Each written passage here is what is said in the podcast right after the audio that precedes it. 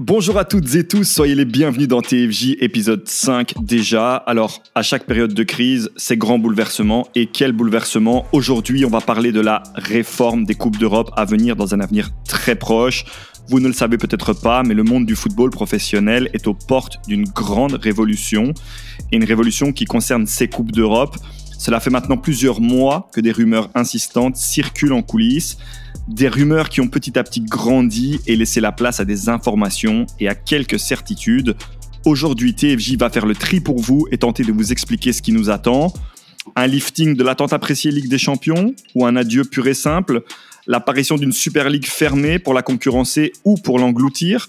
La naissance d'une troisième compétition en la personne de la Conference League en passant par la prise de pouvoir des clubs et au jeu d'influence Attachez vos ceintures, TFJ va tout vous dire sur le grand tournant du football européen et sur l'énième preuve que le football, c'est toujours plus que du football.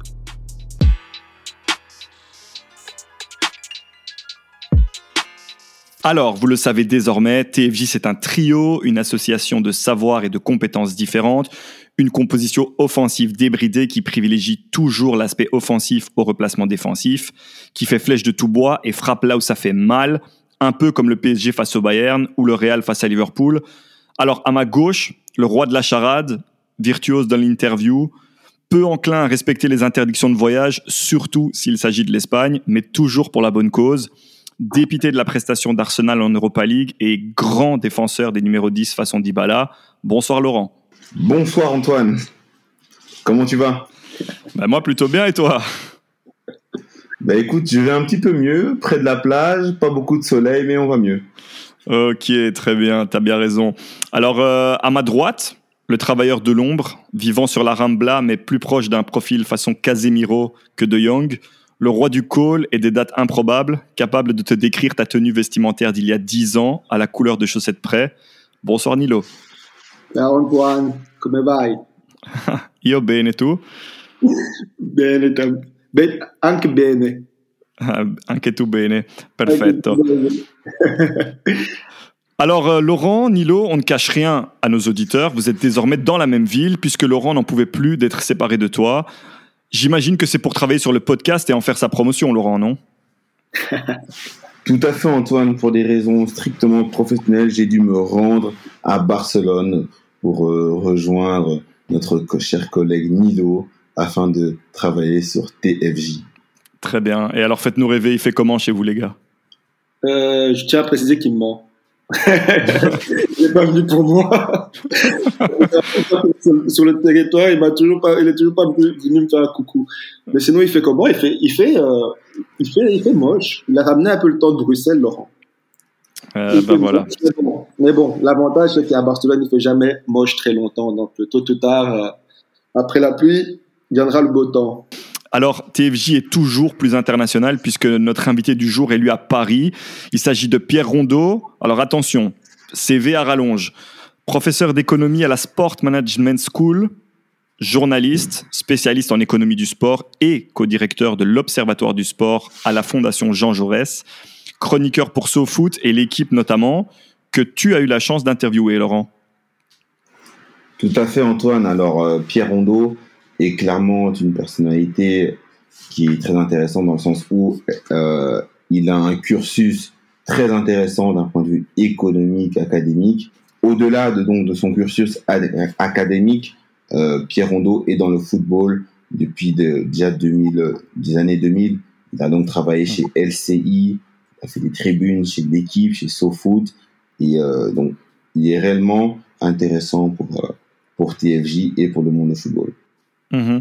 Ben, vous l'avez entendu, hein, on va au-devant de grands changements et justement on va tout de suite écouter Pierre Rondeau sur la révolution des Coupes d'Europe et leur possible cohabitation dans le futur.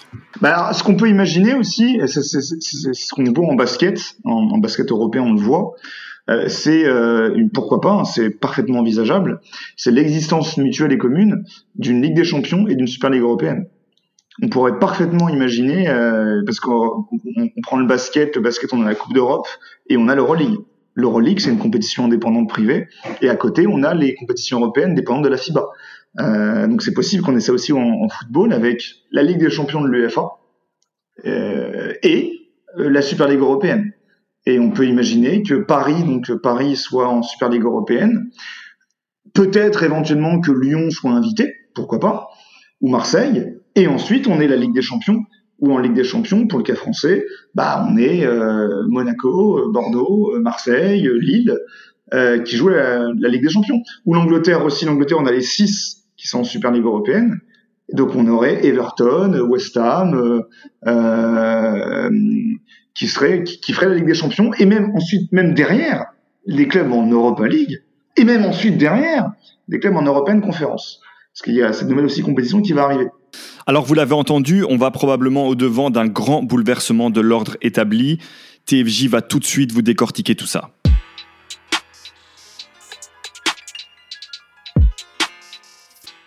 Alors, ça sera un épisode classique comme d'habitude avec trois points qu'on va développer ensemble, les gars, et qui se conclura par un quiz, un quiz habituel finalement, sauf que, sauf que aujourd'hui, on aura un invité qui viendra vous défier, un invité qui a gagné un concours sur notre page Instagram. Il a été tiré au sort après ce concours et il va vous défier dans le quiz tout à l'heure, un quiz qui concernera la Ligue des Champions Tiens Tiens. Donc, d'où l'importance de suivre nos réseaux sociaux. Rappelle-nous rapidement comment, Laurent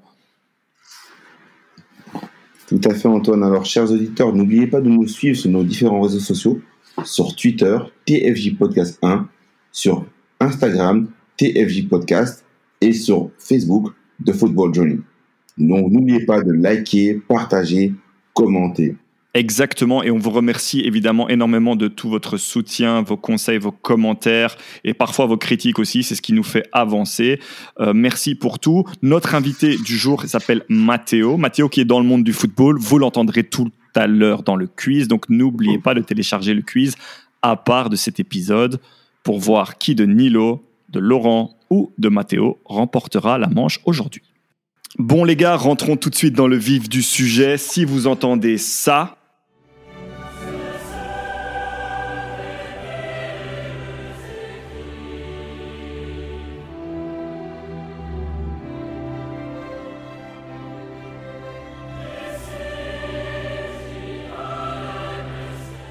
ça vous fait penser à quoi? Euh, Sinon, moi, ça me fait penser à, à Treble, triplé Manchester United 1999, triplé de l'Inter en, en 2010.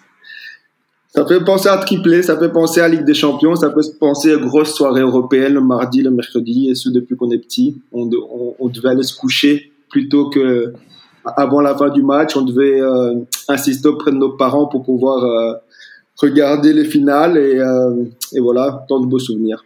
Ben, que dire de plus C'est vrai que cette musique est et anthologique. Anthologique, c'est, elle nous a fait rêver, euh, étant jeune, on prend encore du plaisir à l'écouter maintenant, on sait que, voilà, ça, ça nous annonce quelque chose de beau, quelque chose de beau, une compétition européenne qu'on, adore regarder, mais qui, euh, qui s'apprête à, avoir quelques changements. Mm-hmm. Oui, euh, bah, c'est peut-être un, une des seules musiques euh, euh, qu'on peut entendre des dizaines, des centaines de fois et qui va continuer de nous donner la chair de poule, de nous amener de belles images en mémoire et de magnifiques souvenirs, que ce soit de nos clubs ou juste de soirées européennes endiablées. Bah, vous l'avez compris, on va évidemment parler de la Ligue des Champions et de son avenir incertain. En effet, les plaques tectoniques de l'UEFA et de l'ECA sont entrées en mouvement depuis quelques mois et le séisme à venir risque d'être important dans les mois, voire les années à venir. Alors pour commencer, on va parler d'un nouvel adversaire à la Ligue des Champions, une forme de challenger. J'ai nommé la Super League. Alors c'est un vieux serpent de mer dont on a commencé à parler il y a 20 ans déjà. Et on en entend de plus en plus parler dernièrement. Le fantasme est presque devenu réalité. Alors pour faire simple, il s'agirait d'une ligue fermée créée par les clubs les plus riches et donc les plus puissants d'Europe pour faire rentrer encore plus d'argent dans les caisses. C'est ça, Nilo? C'est exactement ça, Antoine. Tu as quasi tout dit c'est c'est pas nouveau. Donc comme tu as dit, c'est un serpent de mer depuis plus de 20 ans, mais qui est euh, c'est devenu un peu plus concret en fait depuis euh, la fin de cette année 2020, après justement que Florentino Pérez, qui est le président du Real Madrid, en a ouvertement parlé. D'ailleurs, euh, sa sortie médiatique sur le sujet a créé justement euh, une, une réaction plutôt plutôt houleuse de, de, la part de Javier Tebas, qui est le lui le président de la Liga espagnole qui a justement accusé mhm. euh, Pérez et Infantino, le président de la FIFA, d'être euh, ces deux-là plus mon très cher euh, président Joe Glazer, président de Manchester United, et John W. Henry, qui est le président de Liverpool, d'être derrière justement cette idée de cette idée machiavélique de, de Super League qui, qui, qui, qui, aurait pour but donc justement de, de changer à tout jamais en fait le, le paysage euh, du football que l'on connaît, que l'on aime. Et euh, il y aurait en fait deux grandes réflexions derrière cette création de Super League. La première serait, selon les grands clubs, que qu'il y a une perte d'intérêt justement vis-à-vis du football, vis-à-vis des, spectateurs, vis-à-vis du, football, notamment les, les, les, plus jeunes qui qui, qui ont plus les moyens d'aller au stade ou encore euh, tout simplement comme on en a déjà parlé dans un épisode précédent, le fait qu'aujourd'hui c'est devenu super compliqué euh, pour pour les gens de justement accéder à tous les matchs euh, à la télévision.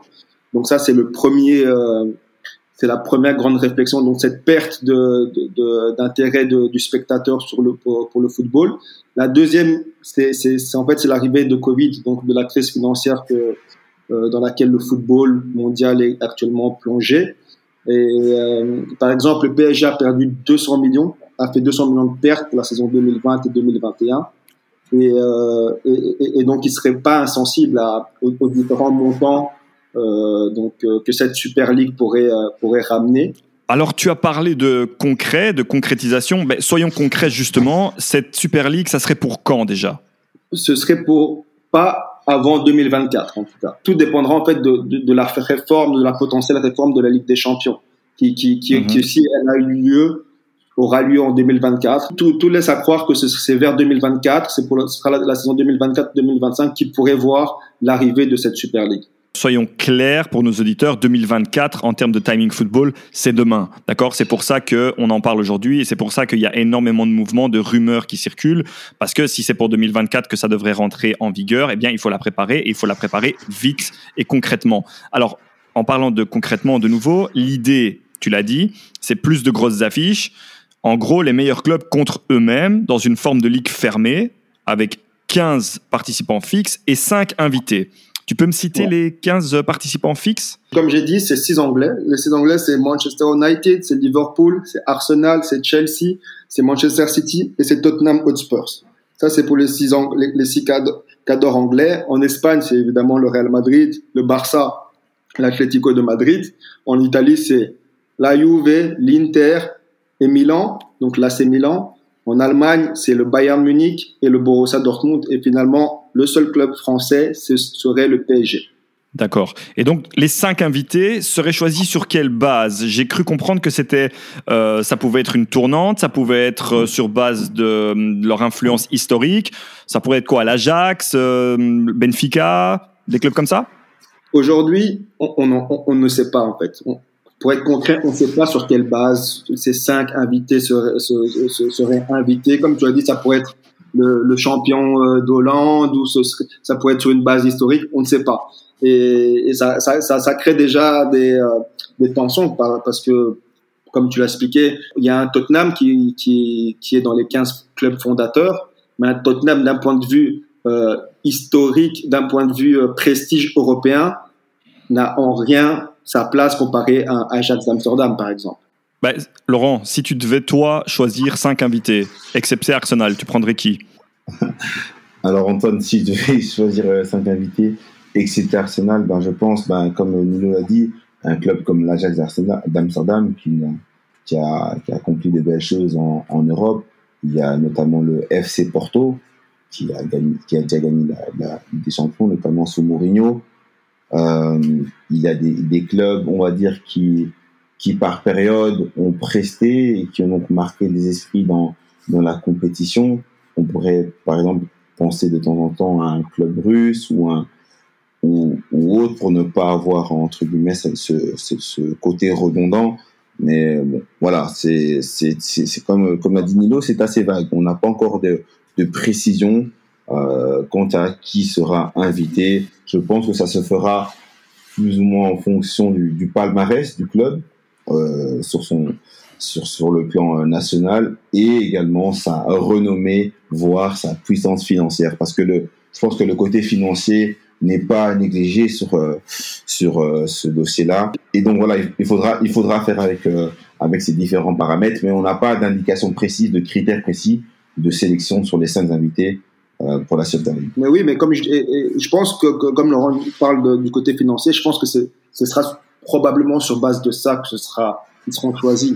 Parce que comme, comme je reviens sur un Tottenham, la présence d'un Tottenham dans le club fondateur ou d'un PSG, c'est c'est purement basé sur euh, ou même d'un Manchester City c'est purement basé sur, euh, sur sur sur, sur l'argent et on, dire, on va dire le coefficient on va dire européen de ces cinq dix dernières années parce qu'il y a des clubs qui mériteraient plus leur place dans dans, dans ce genre de compétition que, que, que Tottenham par exemple mais justement, moi, moi je rebondis sur euh, le, le, terme de mérite. D'accord? Mérité. On a cinq places disponibles pour une constellation d'équipes qui pourraient prétendre à ce genre de place.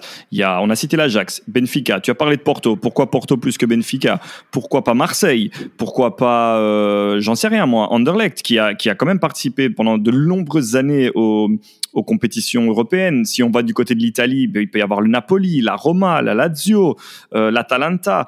Euh, en France, ben, Lyon peut totalement prétendre à une place en, Super League sur cette base-là. Alors, comment, comment est-ce qu'ils vont s'en sortir? Comment est-ce qu'ils vont s'en sortir? Je sais pas. Et c'est pour ça que c'est le désavantage que, que cette Super League a. C'est vraiment c'est c'est une sorte. On va pas parler de secte. On va, mais c'est vraiment un groupe euh, des clubs aujourd'hui les plus puissants au monde qui, qui, qui décident tout simplement de de, de s'émanciper de, de, on va dire, des institutions dans lesquelles ils se trouvent actuellement et eux-mêmes créer leur ligue. Mais sur, sur base de quoi? C'est pas de mérite, en tout cas. C'est pas, en tout cas, c'est pas sur une base de mérite ou sur une base d'histoire. Parce que comme on l'a dit, et on le redit, il y a des clubs que, historiquement, sont beaucoup plus grands que, que, que, que Manchester City, que, que, que, Tottenham ou encore euh, qu'un Paris Saint-Germain. Tout à fait. Je pense que pour nos auditeurs, faut le, faut le rappeler, euh, faut bien mettre en perspective le projet.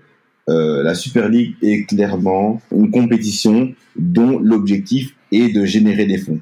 Et de mhm. générer des fonds. Et donc pour ce faire il, il faut et donc elle est constituée des clubs les plus puissants. Et donc on est donc dans une logique financière. Et le critère financier sera donc un critère premier. Il faut il faudrait que le club soit puissant qui pour avoir une certaine influence euh, et faire et valoir son droit dans cette Super League maintenant Bon, Nino a parlé d'un Tottenham. On, on, va pas se mentir, Tottenham, même si n'a pas historiquement, on va dire, de, de, comment prestations européennes, n'a jamais gagné avec des champions, etc. Tottenham fait partie aujourd'hui des grands clubs anglais. Ils sont constamment partie du, du Big Four, anciennement, et maintenant du Big Six. Donc maintenant, ne pas considérer un tel club, ce serait compliqué. Maintenant, pourquoi, pourquoi pas aller voir en France et donc tirer un, un deuxième voire troisième club? Je ne sais pas, c'est à discuter, à voir dans quelle mesure un Lyon pourrait se frotter à, ce, à ces gros clubs, à mhm. voir si Marseille aujourd'hui est prêt pour, euh, pour, euh, pour concurrencer, pour se frotter au, gratin européen. Mhm. La même chose, on a parlé de l'Ajax pourquoi pas? Mais à part l'Ajax euh, aux Pays-Bas, on est redivisé. Je vois mal un Rotterdam, un Feyenoord venir. PSV sont champions euh, sur, les cinq dernières années. Je pense que PSV, PSV sont champions de, de, de trois fois. Mais à, voir que, que vaudrait un PSV sur la scène européenne. Mhm. Et on, on, va pas se mentir, comme on a dit, l'argument financier est important. Donc, est-ce que PSV est armé pour pouvoir lutter face aux, aux gros européens, face aux cadors européens C'est c'est avant tout là la question, à mon avis. À partir du moment où ils, sont, ils, peuvent lutter dans leur championnat pour le titre et ils, ils le remportent euh, au nez à la barbe de l'Ajax, si l'Ajax peut lutter en Europe, le PSV peut le faire également. On a vu, on a vu l'Ajax produire notamment avec euh, la, génération dorée composée de De Jong, Ziyech, Van de Beek, etc., etc., qui se sont expatriés entre temps. Mais on n'a pas encore vu justement le PSV accomplir ce que l'Ajax a pu faire. Du coup, voilà, on donne plus de crédit à l'Ajax que au PSV, qui est, champion. Mais justement, moi je rebondis là-dessus parce que tu, parles du parcours euh, fantastique de l'Ajax d'il y a deux ou trois ans maintenant. En créant ce genre de ligue fermée, on va s'empêcher d'avoir ce genre d'exploit, on va s'empêcher d'avoir ce genre de parcours exceptionnel. Bah, tout à fait, tu as raison. Je défends, euh, en tout cas, je défends le, le, le projet, le modèle de la Super League qui pour moi va retirer un petit peu tout, à, tout attrait, tout intérêt au niveau sportif, parce que dans une ligue fermée à 15 plus 5 invités, il n'y a pas de, de descendants ou de montants. Quoi qu'il arrive, les, les 15, les 15 euh, membres fondateurs participeront d'office à ce championnat. Du coup, on, on se demande d'un point de vue sportif, ok, on va avoir 15, 20, 20, 20 grosses écuries européennes s'affronter, mais est-ce que qualitativement, on va en avoir pour, entre guillemets, notre argent? Est-ce qu'on va assister à un spectacle où on sera juste là à regarder des, euh, acteurs jouer sans pour autant se donner ou se fouler? Parce que moi, moi, je me mets, je vais revenir sur Tottenham, hein, parce que c'est une cible facile pour moi. Je me mets à la place d'un fan de Everton. Rappelons-le, historiquement, Everton jusqu'à ce jour reste l'équipe la plus, le, le quatrième plus grand club d'Angleterre derrière United, Liverpool et Arsenal. Donc, dans ce genre de formule, Everton, avec ses huit premières ligues, Everton qui aujourd'hui ont la manne financière pour rivaliser avec Tottenham et ont l'effectif pour pouvoir se qualifier, mettons, fin de saison dans le Big Four et faire partie du Big Six, eh ben, Everton se verrait fermer la porte à, la compétition européenne la plus prestigieuse et voir Tottenham, qui, pour eux, jusqu'à présent, et ils considèrent comme un petit club y être. C'est là où moi je trouve qu'il n'y a pas de sens on l'a compris dans vos propos, euh, on parle de, on parle de démocratie en fait capitaliste. Ça, c'est c'est le, le pouvoir à l'argent et aux clubs les plus riches et les plus puissants. C'est une des dérives de cette Super League. Il y en a plusieurs. On va écouter Pierre Rondeau euh, pour commencer sur justement un des dangers de cette Super League, parce que si le but c'est d'avoir encore plus de grosses affiches qu'aujourd'hui, ben, on risque aussi de rendre l'exceptionnel banal. Bah déjà, voir plus de plus de grosses affiches, moi j'aurais tendance à penser que la banalisation de l'exceptionnel euh, rendrait forcément l'exceptionnel banal. Euh, donc euh, c'est pas parce qu'on voit, on verrait toutes les semaines du Chelsea Bayern ou du PSG Real que on aurait, on serait excité toutes les semaines. Euh, on aurait une banalisation. Donc, euh, ce qu'on aime dans le foot, c'est la, la, la, rareté. C'est ces matchs comme ça, euh, à élimination directe, exceptionnelle. Voilà, PSG Real, PSG Bayern, Real Liverpool qui sont rares et qui font partie de l'inconscient collectif. Alors voilà, je vais parler de, l'inconscient collectif français, mais les Français se souviennent toutes et tous d'affiches comme Monaco Real en quart, de finale de, Ligue des Champions ou, ou PSG Real ou, ou Marseille Milan. Euh, qui sont des matchs exceptionnels euh, parce que euh, parce que ça a marqué l'histoire du foot français. Mais on se souvient pas, ou peu se souviennent d'affiches de, championnat. Alors effectivement, le championnat, on va se souvenir d'un Lyon-Marseille 5, 5 partout. On va se souvenir d'un Marseille-Montpellier où Montpellier menait 4-0 à la mi-temps et Marseille gagne le match 5-4. Mais voilà, on ne se souvient pas des matchs de championnat qui sont... Voilà, c'est banal. Et rendre l'exceptionnel banal, bah, ça le banaliserait. Les gars, est-ce qu'on a réellement envie de voir les mêmes matchs en permanence toutes les années? Je me suis posé la question en discutant donc avec Pierre Rondeau, euh, si le, la Super League pouvait, entre guillemets, euh, être attrayante et, donc nous, nous stimuler, euh, téléspectateurs, à regarder ces matchs-là.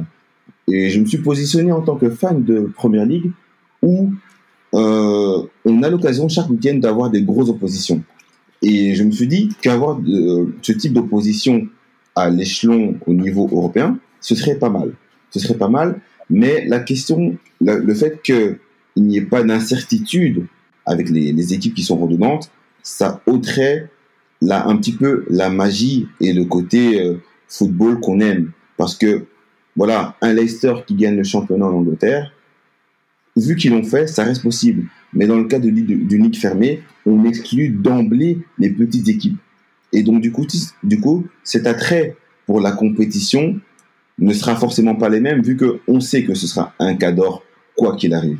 Mais il va, y avoir une forme de lassitude qui va se créer parce que avoir des Bayern Real et des Real, des Real Bayern ou des Liverpool PSG chaque saison, moi je me positionne euh, personnellement, je, je, pense réellement que après une saison peut-être deux, j'en pourrais plus de voir tout le temps les mêmes matchs. J'en pourrais plus de ne pas avoir un parcours euh, comme celui de l'Atalanta, de l'Ajax, euh, ou dans une moindre mesure euh, d'autres équipes qui ont déjà démontré qu'elles pouvaient, aller loin en Coupe d'Europe. C'est ça qui fait la magie du foot finalement. C'est le caractère, la rareté, le caractère exceptionnel, non? Non, c'est sûr, c'est ça qui fait la beauté du foot, et c'est pour ça que cette, cette, formule euh, sonne bizarrement à, à, à, toutes nos oreilles parce qu'on c'est clairement euh, un acte comme euh, donc euh, Javier Tebas le disait c'est c'est vraiment c'est c'est un plan machiavélique qui est juste basé sur sur l'argent et qui, qui a pour but justement de juste privilégier les, les, les, clubs les plus riches actuellement et, et, et de faire de l'argent. Et comme tu as dit ça enlève la rareté ça ça enlève les, les parcours exceptionnels d'un Ajax ou de, de, la présence d'un Leicester en Ligue des Champions ou d'un mhm. West Ham l'an prochain en, Ligue des Champions s'il il se qualifie. Donc mhm. clairement, c'est ça. Après, d'un côté, je, je, peux comprendre également l'envie d'un d'un comment dire d'un Paris Saint-Germain ou d'un Bayern Munich ou d'un d'une Juventus de Turin qui, qui marche sur leur championnat d'avoir enfin une compétition où ils pourraient se frotter plus souvent aux meilleures équipes européennes et revendiquer euh, leur, leur suprématie sur l'Europe. Parce que mm. la Ligue des Champions, ce qu'on aime justement, ça, c'est ce côté. La Ligue des Champions actuellement, le format que, que la Ligue des Champions a actuellement, c'est un format de coupe. Il y a une mm-hmm. différence entre une coupe et un championnat. Mm-hmm. Et euh, le, le, côté coupe, tout le monde peut un peu le, le remporter, tandis que quand il y a peut-être la Super League, ben, avec le fait, le nombre de matchs qu'il y aura, ben, ce sera un peu plus représentatif que la Ligue des Champions. Euh, en parlant de formule, justement, Nilo, euh, est-ce que tu peux nous en dire un petit peu plus? Comment ça va se passer? 20 participants sur, sur quel format? C'est des poules? Donc oui, c'est donc c'est 20 participants qui, qui, qui, qui, seront séparés en deux groupes de 10 équipes. Donc les quatre premiers euh, de chaque groupe se qualifieraient donc pour des playoffs, ce qui en fait euh, donc euh, assurerait 18 euh, matchs à, à, chaque, à chacune des équipes et 23 matchs pour les deux finalistes. Donc euh, c'est une, une, une, compétition qui, qui pèse 4 milliards et qui rapporterait 350 millions pour les six premières équipes. Donc on parle de montants astronomiques euh, et on comprend pourquoi, surtout en période Covid, tous ces clubs euh, sont intéressés par ce, par ce genre de formule. Quand tu dis tous les clubs, justement, c'est intéressant parce qu'il y a un argument qui est souvent mis en avant par ce G15, c'est que hum, l'argent qu'il récolterait via cette nouvelle ligue, eh bien, une grosse partie serait, en théorie, donc c'est du conditionnel, redistribuée aux petits clubs, aux clubs les moins riches.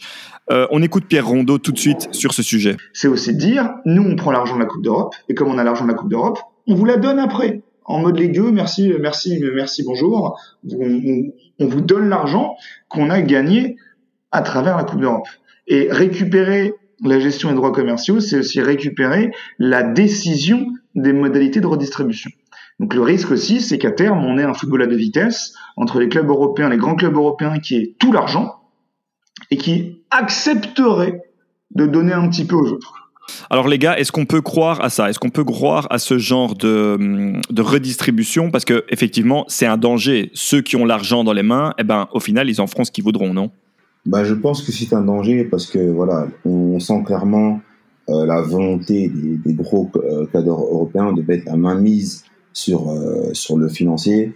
Ils voudraient être avoir droit de citer, si pas à 50%, voire totalement, sur la société commerciale qui en gros gère les fonds générés par les compétitions européennes, par actuellement Ligue des Champions. Et donc, actuellement, ils sont frustrés parce que, si vous voulez, ben, un club, un, club, on va dire, un Baté Borisov qui se qualifie pour le, la Ligue des Champions, ben, ça il, il, reçoit une, il reçoit une enveloppe de 15-16 millions d'euros environ. Et euh, quelque part, pour eux, c'est une, c'est une perte parce qu'ils se disent que ils concentrent à eux seuls 90% des revenus de la Ligue des Champions, mais qu'en contrepartie, ils ne perçoivent pas ces sommes-là. Et donc la Super League viendrait mhm. en, en, quelque sorte corriger ce manque à gagner qu'ils ont, notamment, notamment euh, mhm. avec le, la crise financière, euh, la crise sanitaire pardon, actuellement, qui a, qui a donc euh, été un gros coup, une grosse perte pour les clubs en termes de, de merchandising, de fréquentation des stades, etc. Et de droits télé.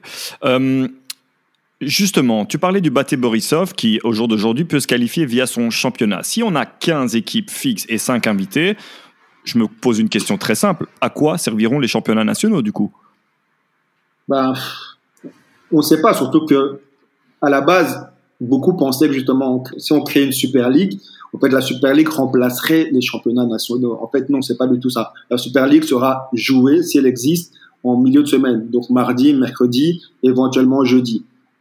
Mhm. euh, les heures, aux heures à laquelles se joue actuellement la Ligue des Champions. Donc laissant les championnats nationaux se, évoluer euh, comme, comme, comme euh, ils se font actuellement le week-end. Donc mhm. la, Super League coexistera avec les championnats nationaux. Et donc là aussi, mhm.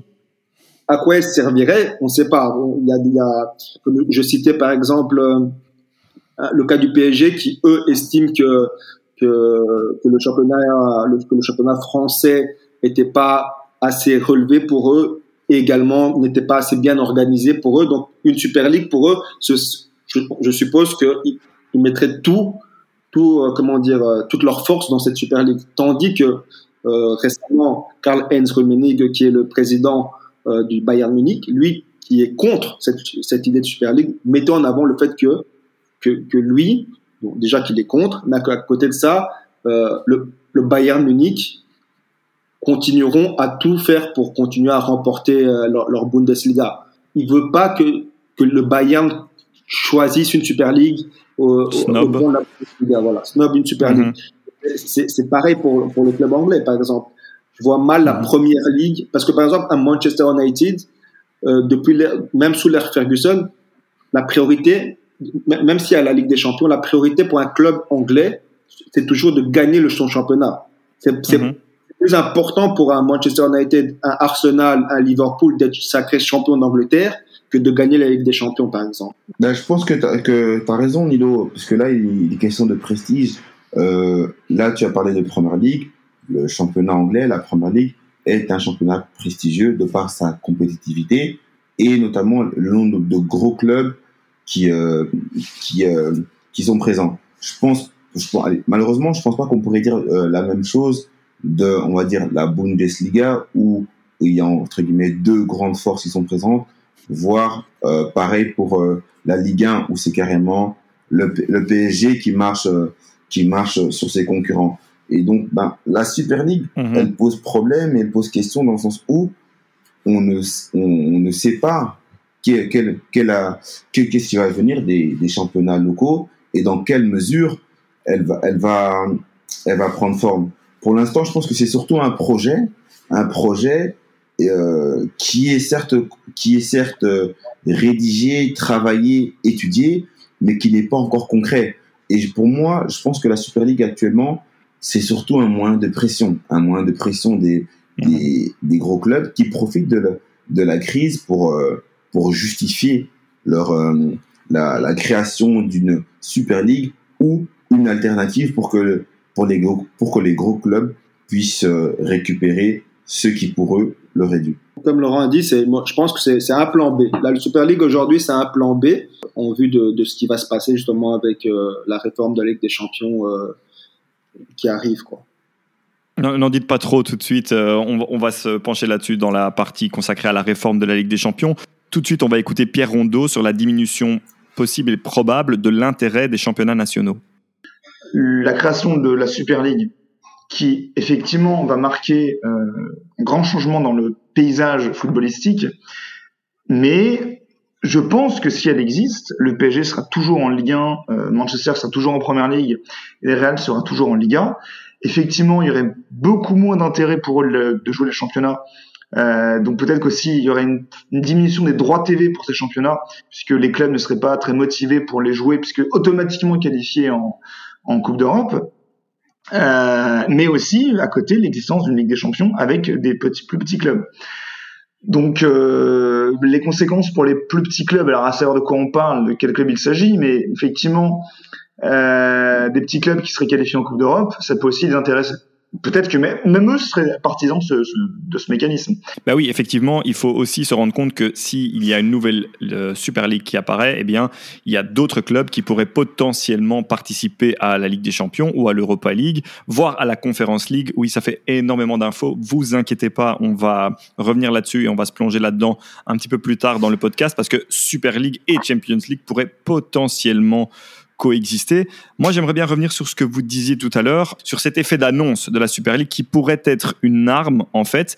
Est-ce que c'est une réalité ou une manœuvre? Est-ce que c'est pas plutôt une forme de coup de pression des grands clubs pour pouvoir réformer la Ligue des Champions en leur faveur? Moi, je pense que c'est un peu des deux.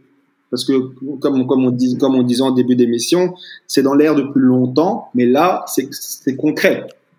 Euh, le fait que, que, Florentino Pérez en parle et que un, un Tebas euh, monte au créneau, la peur est là, est présente. La, preuve que c'est concret également, c'est le joint statement, donc la communication, comment dire, qui a été qui a été faite par euh, par l'UEFA et par la FIFA euh, en janvier qui interdisait, qui menaçait tout, tout, tout joueur euh, donc euh, qui rejoindrait ces, clubs fondateurs de ne plus pouvoir participer à leurs compétitions, euh, des compétitions telles que la Coupe du Monde, l'Euro, la Copa América et, ce genre de choses. Ben moi je pense que ben, tout d'abord c'est vrai que quand, on, regarde un petit peu la, la situation, on voit qu'il y a plusieurs acteurs. Il y a donc d'un côté le G15, donc les 15 clubs européens les plus gros qui voudraient donc fonder la Super League. Il y a d'un autre côté l'UEFA et, euh, et, également l'ECA, c'est-à-dire l'Association euh, européenne des clubs. Euh, autour de cela, il y a donc le, le, G15 qui fait pression, qui fait clairement pression pour obtenir gain de cause. Il y a l'UEFA qui n'a pas envie de perdre la, Ligue des Champions, qui représente quand même euh, 2 milliards d'euros 2 milliards d'euros par an euh, et qui est donc euh, une manne financière assez conséquente. Et, et d'un autre côté, qui a, on a donc l'association des clubs qui prend plus ou moins position et qui, je pense, qui est en train d'attendre avant de se positionner réellement. Pour les clubs, la Super League est quelque part un plan A parce que l'idéal pour eux, ce serait que cette Super League existe. Maintenant, je pense qu'ils sont quand même conscients qu'ils qu fassent négocier avec l'UEFA et que leur plan de réaliser donc la, la Super League n'est pas si évident que ça. Mais c'est clairement un moyen de pression. C'est clairement un moyen de pression. Alors, ce qui est aussi très important de dire dans l'actualité chaude du moment, c'est que Bon, il y a plusieurs acteurs. Je vais essayer de synthétiser. L'UEFA possède actuellement la Ligue des Champions, la petite musique, les groupes, euh, le, le, merchandising avec les étoiles, etc. Tout ce qu'on connaît, tout ce qui nous fait rêver chaque année. Ça, c'est l'UEFA. Ok? Et mmh. Au sein de l'UEFA siègent plusieurs clubs. Les clubs les plus puissants, notamment, euh, sont regroupés dans l'ECA, comme tu as très bien dit tout à l'heure, Laurent. Et ce sont ces clubs les plus puissants qui voudraient potentiellement créer cette Super League. Mais ces gars-là, donc ces clubs-là, participent aussi à la Ligue des Champions quasiment chaque année. Donc ils sont en position de force, on va dire ça comme ça. Et ce qui est circulé comme rumeur dernièrement, c'était que la FIFA pouvait être aussi à la manœuvre de cette fameuse Super League. Donc, euh, Nilo, tout à l'heure, tu vas nous parler d'une guerre ouverte justement entre FIFA et UEFA. Ce qui est important de dire dans l'actualité chaude, c'est qu'il y a eu un communiqué commun de l'UEFA et de la FIFA, mais aussi d'autres confédérations, pour annoncer clairement, attention les gars, aux joueurs, ceux qui vont jouer ou qui pensent jouer cette Super League, vous ne pourrez plus participer aux compétitions majeures que nous on organise, c'est-à-dire Coupe du Monde, Euro et Copa América. Ça, quand même, c'est un, c'est un gros coup, non? Oui, c'est un gros coup. C'est un gros coup parce que bah, c'est une menace. Est-ce que ces menaces vont être euh, exécutées? Ça, c'est autre chose. Hein. Bon, ça, c'est autre chose. Déjà, l'UEFA, donc l'UEFA via son président Seferin et la FIFA via son président Infantino sont en guerre. Ils sont en guerre, mais ils ont fait, ils ont, mis leurs euh, leurs différents côtés et, et ont fait cette communication qui, en janvier passé, qui menaçait donc tous les joueurs des clubs fondateurs de rejoindre cette Super League. Mais pour revenir aussi à ce qu'on disait, la Super League c'est plus qu'un plan B, c'est un plan A+, car aujourd'hui la seule chose qui, empêcherait cette Super League de tout simplement aujourd'hui de prendre place, c'est le fait qu'il ne soit pas baqué par une institution. Mais mhm. pour revenir à ce que je disais plus tôt, c'est que selon euh, euh, le président de la Liga, Infantino, qui est le président donc de la FIFA, est de mèche avec euh, le président du Real Madrid, de Manchester United, de, de Liverpool, pour créer cette pour créer donc cette, cette, cette, Super League. Donc aujourd'hui, on a un président de la FIFA qui est Infantino, qui, qui a l'air de jouer sur, sur, sur, deux chaises. Mhm. certes, il s'est positionné en janvier, mais à côté de ça, on n'arrive pas trop à lire, on n'arrive pas trop à le lire. C'est une forme de stratégo géant, hein, Game of Thrones, euh, énormément de jeux d'influence et limite. En fait, non, c'est totalement de la politique. J'aimerais qu'on écoute tout de suite Pierre Rondeau sur les armes à disposition notamment de l'UEFA contre ses clubs fondateurs et contre les potentiels participants à la Super League donc l'UEFA pourrait aussi bannir, parce qu'elle elle en a les pouvoirs, hein, via le fair play financier, elle peut, elle peut bannir de compétition euh, des clubs, donc elle pourra bannir euh, de compétition européenne les clubs qui seraient allés en Super League européenne. D'ailleurs, je ne sais pas si en basket, euh, est-ce que l'Asvel peut jouer à la fois l'Européen, l'Euroleague et la Coupe d'Europe de basket. Mais en tout cas, l'UEFA, dans les textes, potentiellement, ça devrait être possible si Paris termine dans les trois premiers, joue la Super League et irait en Ligue des Champions. Il y aurait une question de calendrier il y aurait une question de motivation, il y aurait une question de statut, il y aurait une question aussi de sanction. Mais étant à la place de l'UFA, si on part du scénario, et encore une fois c'est un scénario parmi tant d'autres, euh, mais si on part du scénario European League et Ligue des Champions, je pense que l'UFA l'aurait mauvaise et je pense que l'UFA euh, bannirait pendant 10 ans tous les clubs qualifiés euh, en Super League européenne. Je pense. Alors les gars, s'il y a un groupe de personnes dont on n'a pas encore parlé et qui sont pourtant les premiers euh, concernés, c'est les joueurs. Bête question à nouveau, mais euh, les joueurs, ils en pensent quoi de ce projet? Ben, c'est la question qu'on se pose parce que les, joueurs avant tout ne, sont pas, ne se sont pas exprimés ouvertement sur la question. Euh, il y a des indices qui pourraient nous mettre la puce à l'oreille, mais pour l'instant, il n'y a rien de concret. Tout ce qu'on sait, c'est que le syndicat des joueurs, notamment qui représente l'ensemble des joueurs pros, ne s'est pas prononcé ne s'est pas prononcé et on ne sait pas. On, on, peut juste constater des comportements de certains joueurs. pour ne pas citer que lui, on a notamment un, un, par exemple un Kylian Mbappé qui, en championnat, on va dire, ne, ne se foule pas, ne se donne pas à 100%, mais qui, une fois qu'il se retrouve en Europe, là, il est à 100%, il, euh, il se donne à fond pour la compétition. Ça donne une indication sur le, sur le concept un petit peu de la Super League où on verra en quelque sorte des différents acteurs qui vont, auront tendance à négliger le championnat, vu qu'ils seront qualifiés d'office pour la Super League, et euh, ils joueront donc ces compétitions à fond, mhm. et, euh, et se, se, laisseront aller, voire ne joueront quasi pas les matchs en, championnat. mais il y a quand même un truc moi qui me marque, c'est qu'aujourd'hui on les entend tous se plaindre et à juste titre de jouer trop de matchs. Là, Nilo, tu nous l'as dit très bien, il y aura un minimum de 18 matchs, voire 23 pour les finalistes, donc encore plus de matchs. Euh, il, y a, il y a quelque chose qui m'échappe là. Moi, ce que je veux préciser, c'est que oui, certes, on les entend pas et on devrait plus les entendre, mais au final, qu'est-ce qu'ils pourraient faire les joueurs? Aujourd'hui déjà, via leur coach, ils sont en plein du, nombre de matchs euh, pour revenir sur un Jurgen Klopp euh, qui, qui, qui fait plein du, genre, du nombre de matchs de, de ses joueurs. Les joueurs sont pleins du nombre de matchs, mais au final, on va encore dire que je, je les, au final, ils, sont esclaves du système, les joueurs de foot. Ils sont sous contrat avec leur club, et si leur club décide finalement de, de rejoindre une Super League, eux, ils sont obligés de, de jouer ces genres de matchs. Moi, je suis relativement peu d'accord avec toi. Laurent, qu'est-ce que tu en penses? Les joueurs sont à on n'a jamais on n'a jamais eu autant de blessés sur sur cette période qu'auparavant. Et donc, faudrait qu'ils s'expriment, qu'ils s'expriment clairement. Et, et je pense que, in fine, c'est, c'est malheureusement c'est, c'est l'argent qui va un petit peu déterminer le tout.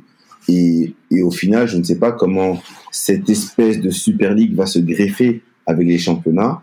On va sûrement assister au phénomène qu'on connaît déjà depuis des années, qui est des joueurs calendriers qui vont, entre guillemets, choisir les, les masses qui veulent jouer et les masses qui ne veulent pas, simplement. Oui, mais aujourd'hui, moi je suis désolé, enfin Nilo, moi je reviens sur ce que tu as dit.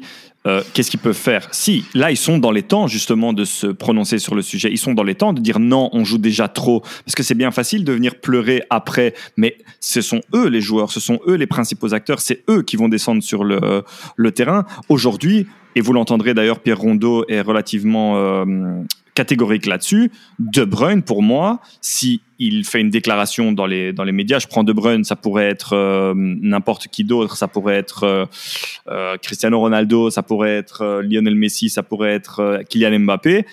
Sa parole aura clairement plus de poids qu'un Gianni Infantino. Je parle dans les médias. Mais dans les médias, comme j'ai dit, les joueurs le font via leur coach.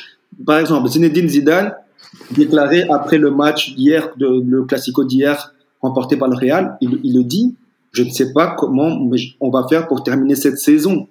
Parce que il, met en avant le fait que cette, son équipe est lessivée. Est lessivée. Et, et c'est Zinedine Zidane qui est le coach du Real Madrid.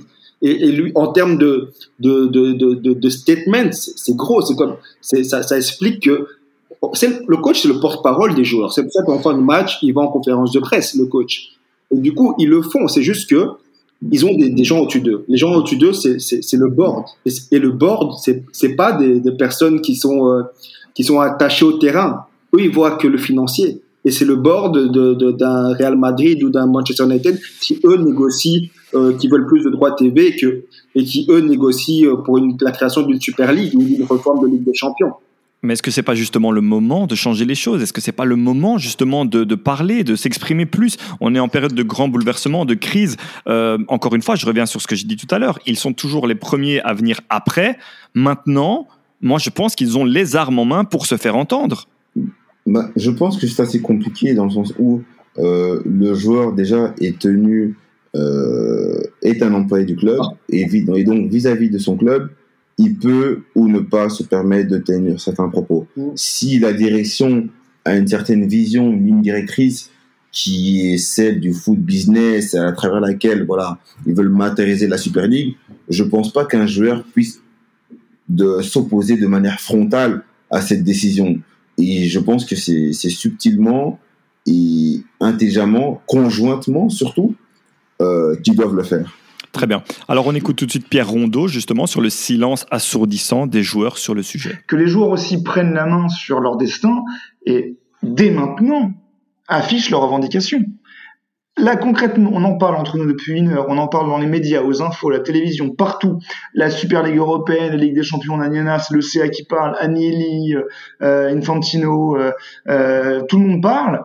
Mais les joueurs, ouais, c'est vraiment les acteurs. On parle des acteurs principaux, si ce n'est des seuls, et on n'en a pas entendu un qui dise je suis pour, je suis contre. Même la FIFRO, qui est censée être le syndicat international des joueurs, n'a même pas donné son avis sur la perspective de Super League ou de Ligue des Champions euh, réformée. Et comme pour le Mondial Qatari, moi j'ai peur que le jour où le, joueur ait fait 60 euh, matchs en année et se plaigne, oui, mais tu te plains au moment où tu as commencé la compétition. Pourquoi, as, pourquoi trois ans, tu t'es pas plaint Ou euh, quoi que ce soit, euh, dès lors que a, vous n'avez pas euh, un Griezmann, un Mbappé, un Kevin De Bruyne ou n'importe qui qui disent je je veux pas.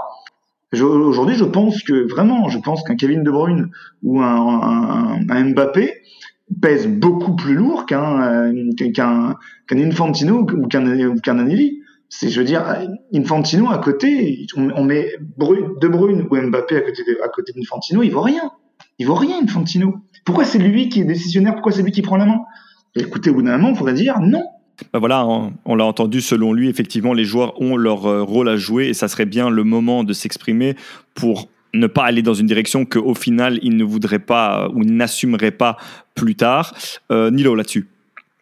Non, voilà, ce que je voulais dire, c'est que, la seule chose que je voulais rajouter, c'est que certes, ils ne s'expriment pas, mais comme on dit, stade don't lie on a qu'à regarder les, statistiques de cette saison, le nombre de blessures, ça prouve tout simplement que les joueurs sont en surcharge et que le, nombre de matchs joués coïncide avec le nombre de, blessures.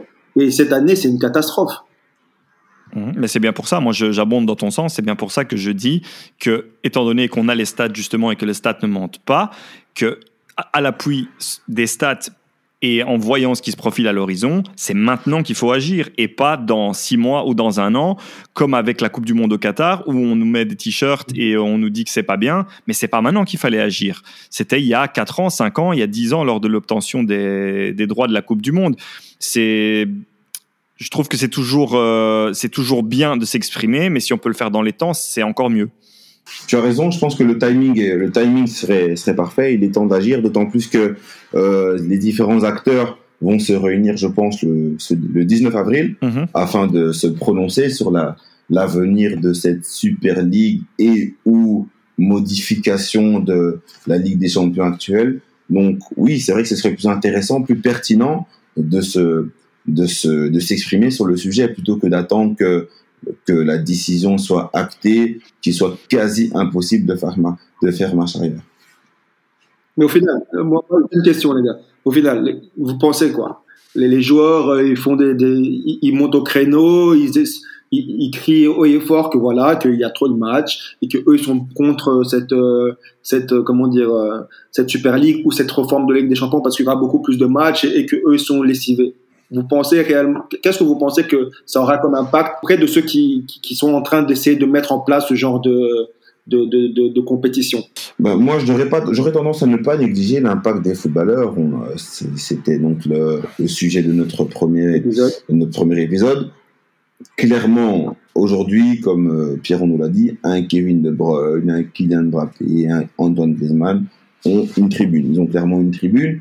Et si ce, ce type de joueur-là, un grand nombre de joueurs de cette envergure se plaignent, à un moment donné, un Agnelli ne pourra pas plus jouer la sourde oreille. Il sera quelque part obligé, obligé de tenir compte. On ne dit pas qu'ils vont les faire plier, les faire complètement changer d'avis, mais je pense que leur modèle économique qu'ils veulent imposer dans le futur, ils seront obligés de le, revoir, clairement. Mhm. D'ailleurs, euh, on était les premiers à applaudir quand les joueurs de Bassak Shehir et du PSG sont sortis du terrain pour insultes racistes, parce que là, enfin, ils faisaient entendre leur voix de manière concrète et ils montraient au monde entier avec un acte fort qu'il y en a marre, c'est totalement possible de le faire pour d'autres sujets aussi. Et euh, je finirai avec ça, et puis après, je te laisse la parole, euh, Nilo si, tu, l'as toi-même dit plusieurs fois dans les épisodes, notamment dans le premier d'ailleurs, l'arme fatale, c'est aussi les réseaux sociaux. Aujourd'hui, les joueurs sont entendus et suivis à travers le monde par des millions de personnes. Alors s'ils font des photos de ce qu'ils mangent à midi et qu'il y a des centaines de millions de personnes qui les like ou qu'ils font des, des euh, que eux retweetent ou suivent ou font des déclarations concernant des politiques, eh bien ils sont pour moi tout aussi capables et doivent faire entendre leur voix sur ce qui concerne leur propre métier. Ok, d'accord. Euh, je suis d'accord avec toi. Et je vais revenir sur ce que euh, Laurent a dit. Tu as cité Agnelli. Agnelli, comparé à un Pérez ou un, un Glazer ou, euh, Henry, celui de Liverpool, Agnelli, c'est un jeune président qui assiste à tous les matchs de la Juventus. La Juve, c'est sa famille qui détient la Juve depuis des, des décennies.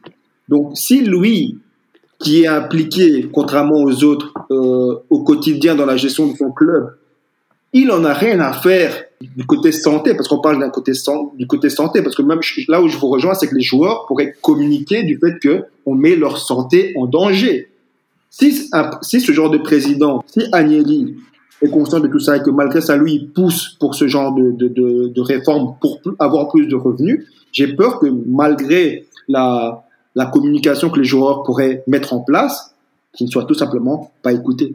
Et tu l'as très bien dit, Pierre Rondeau l'a dit aussi, c'est l'argent qui prime dans le foot. Vous l'avez entendu, vous l'entendez avec nous. Il y a énormément de choses à dire sur le sujet. C'est une forme de menace probablement qui est brandie pour euh, la Ligue des Champions. Et on va tout de suite justement parler de la Ligue des Champions parce qu'elle est toujours là, elle existe toujours et elle continuera d'exister en, probablement pendant encore quelques années. C'est dans la deuxième partie de TFJ, la réforme de la Ligue des Champions.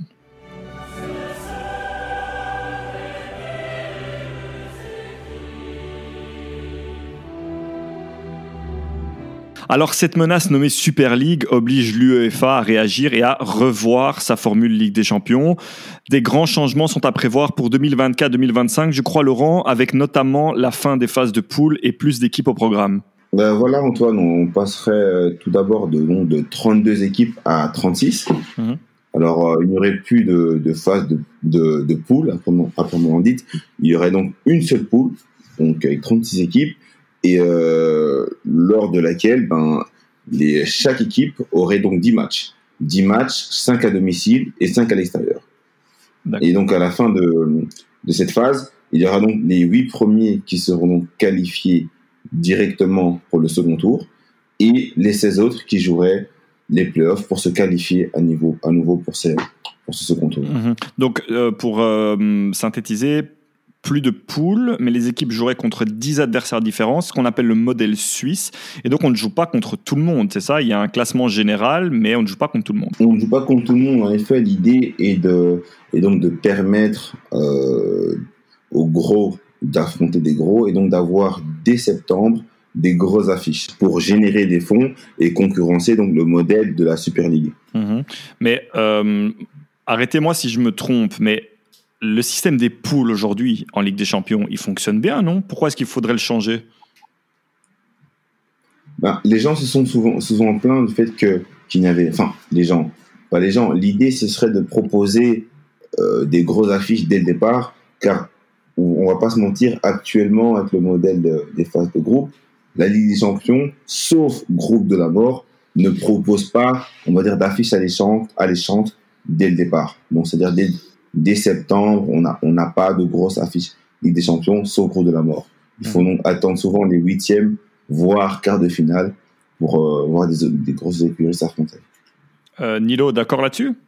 Oui, non, parce que moi, je t'avoue que j'aime bien la, la formule actuelle, personnellement. Après, oui, plus de matchs, euh, plus de gros matchs euh, directement entre les grosses équipes, c'est une chose, mais au final, les grosses équipes sont censées s'affronter euh, lors du, de, de, la phase d'élimination directe. Donc, euh, pour moi, non. Je, je, j'avoue que cette, cette, formule suisse, de ce que j'entends jusqu'à présent, me, me plaît pas spécialement.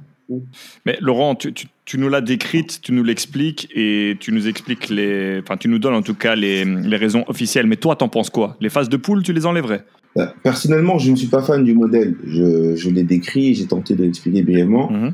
euh, mais je ne suis pas fan du modèle. Pour moi, euh, avoir des grosses affiches dès le départ n'a pas, n'aurait pas spécialement d'impact sur le, le fait que je regarde plus ou pas la Ligue des Champions. Au contraire, on sera très vite lassé d'une affiche qu'on aurait, qu'on aurait ouais, peut-être en, en poule, qu'on aurait non, dû avoir en, en huitième, en quart, euh, etc., etc. Du coup, non, je ne suis pas fan de, de ce modèle-là. Euh, faut, bah, encore une fois, faut comprendre la, la logique derrière. L'idée est de mettre euh, les clubs en valeur, les gros clubs européens en valeur, parce que quoi qu'il arrive, je pense que l'UEFA n'a pas le choix l'UEFA va tôt ou tard se plier aux, aux de, de, des, cadres européens. Donc moi, si je comprends bien, donc plus de poules, ok, euh, 10 matchs pour, pour, pour, pour, chaque équipe, donc 5 à domicile, 5 à l'extérieur, mais donc les gros s'affrontent. Donc il y aurait plus, par exemple, euh, je sais pas moi, un, un Manchester United euh, Istanbul. Ça, c'est pas possible. Non, non. Alors, euh, je vais essayer de, d'expliquer ça de manière euh, simple et vulgarisée. Ce sont deux poules de 10. Alors, okay. ce qui va se passer avec le modèle suisse, il y a une limite. C'est-à-dire que, imaginons que lors de ton premier match, tu perdes. Tu vas te retrouver à jouer contre les équipes qui sont plus bas dans le classement, qui auront aussi perdu. OK? Imaginons que tu perdes à nouveau tu vas de nouveau te retrouver à jouer contre les équipes qui sont proches de toi okay. au classement. Puisque tu ne vas pas jouer contre tout le monde, tu vas jouer contre les équipes qui sont dans ta partie de classement. On va dire ça comme ça, puisque c'est un classement général. Hein D'accord? Donc en fait, qu'est-ce qui pourrait se passer si on pense de manière, euh, de manière cynique? Tu pourrais faire, entre guillemets, exprès de perdre tes deux premiers matchs pour pouvoir ensuite affronter des équipes de moindre calibre qui auraient aussi perdu, pour ensuite engranger plus de points et te retrouver quand même en haut du classement et au final dans le top 6 ou je ne sais plus euh, combien d'équipes iraient en, en, en playoff ou en huitième de finale. Voilà, top 8. OK Donc, c'est un, ce système suisse a énormément de, de lacunes et surtout de dérives. C'est un, un système qui vient des échecs. Et si on calcule un minimum, on peut s'en sortir en faisant exprès d'avoir des mauvais résultats dès le début. Je sais pas si vous m'avez suivi. Ok, sachant que de toute façon, même si tu n'es pas dans les huit premiers qui sont qualifiés, tu peux, euh, tu peux quand même te qualifier via les playoffs avec les 16 autres. Parce que les huit premiers sont qualifiés, j'ai bien compris, donc les huit premiers sont euh, d'office qualifiés en huitième de finale et les 16 qui restent, c'est 16 hein, qui restent. Euh, voilà, oui. les 16 équipes qui restent, eux s'affrontent lors d'un playoff et les 8, les 8 meilleurs de ces 16 eux, sont, eux rejoignent les autres au knockout stage. D'accord, en huitième de finale. Voilà, c'est bien ça. Très bien.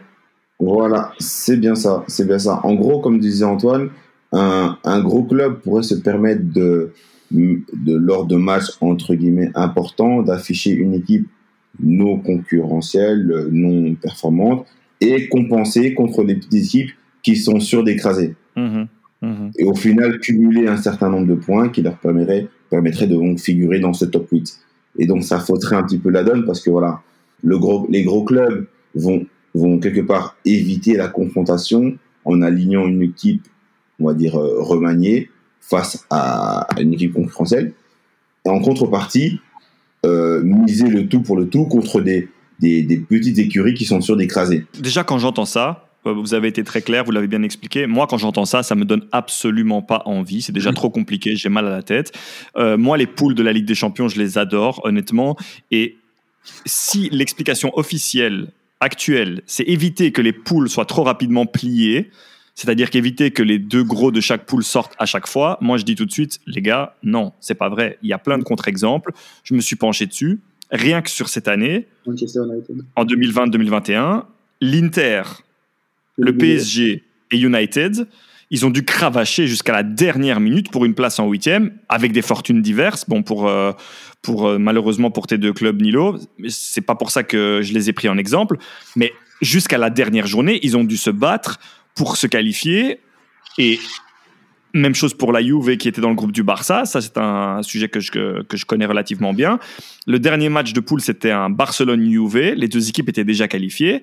Mais la Juve a été faire le match qu'il fallait là-bas et gagner 0-3 pour passer première du groupe. Donc, moi, cette excuse de, de ne pas avoir des poules trop rapidement pliées, je ne la, je ne la gobe pas. Et tout ce que je pense, c'est qu'en fait, on veut créer plus de matchs, et plus de matchs, on l'a déjà dit, c'est plus de droits télé, plus de droits télé, c'est plus d'argent. Oui, exactement. et surtout que même, parce qu'on parle des, deux premiers, mais qui, qui, se qualifient pour le huitième dans la formule actuelle, le troisième est reconduit en Europa League, qui, qui est une compétition euh, qui, qui, qui, est de plus en plus euh, attrayante personnellement. Hein. Euh, Prisée, exactement, et elle le sera d'autant plus avec l'apparition de la Conférence League, dont on va parler plus tard dans le podcast. Donc voilà, donc là, parce que l'Europa League, à partir des quarts de finale de l'Europa League, c'est le niveau est quand même relevé. On, on parle d'équipes, mhm. euh, la Roma, Manchester United, Arsenal, c'est des grosses teams, c'est des teams qui, qui ont joué la Ligue des Champions, mais que pour, pour des raisons X, tout simplement, ne sont pas qualifiés, n'ont pas pu atteindre euh, le, le, le, le, tour à élimination directe. Donc beaucoup de beaucoup de matchs et comme tu as dit beaucoup de matchs, mais, et, et c'est compliqué en fait. Ça a l'air compliqué et, et, et, du coup les parce que du coup c'est on passerait de 32 équipes à 36 équipes. Ouais, c'est bien ça. C'est sur base de quoi que les, les, les quatre euh, autres équipes, les quatre nouvelles équipes sont, sont, sont sélectionnées? Là, tu poses une bonne question parce que là, on va remettre en question le, coefficient européen, c'est-à-dire le, nombre de, places qui sont attribuées au, championnat européen. On a également l'association la, des ligues européennes qui, aura son mot à dire et on va se demander quel est le, quels sont leurs désirs. On va dire la, la Ligue 1 actuellement a trois qualifiés pour euh, la Champions League. Peut-être qu'ils vont revendiquer un quatrième. En première ligue, ils en ont quatre on ne sait pas s'ils en auront droit à 5 ou 6. Mhm. Donc, c'est également des questions qui sont, euh, qui sont à l'étude actuellement. Donc, moi, de ce que j'ai compris, justement, sur les quatre places, c'est que ce serait pas, justement, euh, réattribué, je sais pas, moi, aux, champions euh, de, d'autres, d'autres pays, des pays moins prisés, mais justement qu'il y en aurait deux d'office qui seront redistribués, justement, en, fonction justement du coefficient européen à, l'Angleterre ou, ou à l'Italie il y aurait donc euh, une, un quatrième, euh, une quatrième équipe, euh, une quatrième équipe française. Du coup, il y aurait qu'une place qui serait peut-être redistribuée à, je sais pas moi, au champion de, de Roumanie ou au champion de je sais pas, de je sais pas où. Bon, de Belgique, hein, t'es pas obligé d'aller chercher trop loin. de hein. Belgique, voilà. Simplement de Belgique. Donc c'est encore une question de redonner en fait ces nouvelles places à l'élite, tout simplement. Mhm. Bah oui, là, il n'y a pas de surprise. Évidemment, ça sera toujours les grandes nations et les grands championnats qui seront privilégiés. Euh, Laurent, J'aimerais bien quand même qu'on revienne à la genèse, à la chose la plus importante. Autant la Super League, on est encore dans le conditionnel, autant cette réforme de la Ligue des Champions, on y est. Elle est là, elle est dans les tuyaux, elle est prête. Il y avait une grosse réunion qui était initialement prévue le 31 mars et qui a été reportée. C'est ça?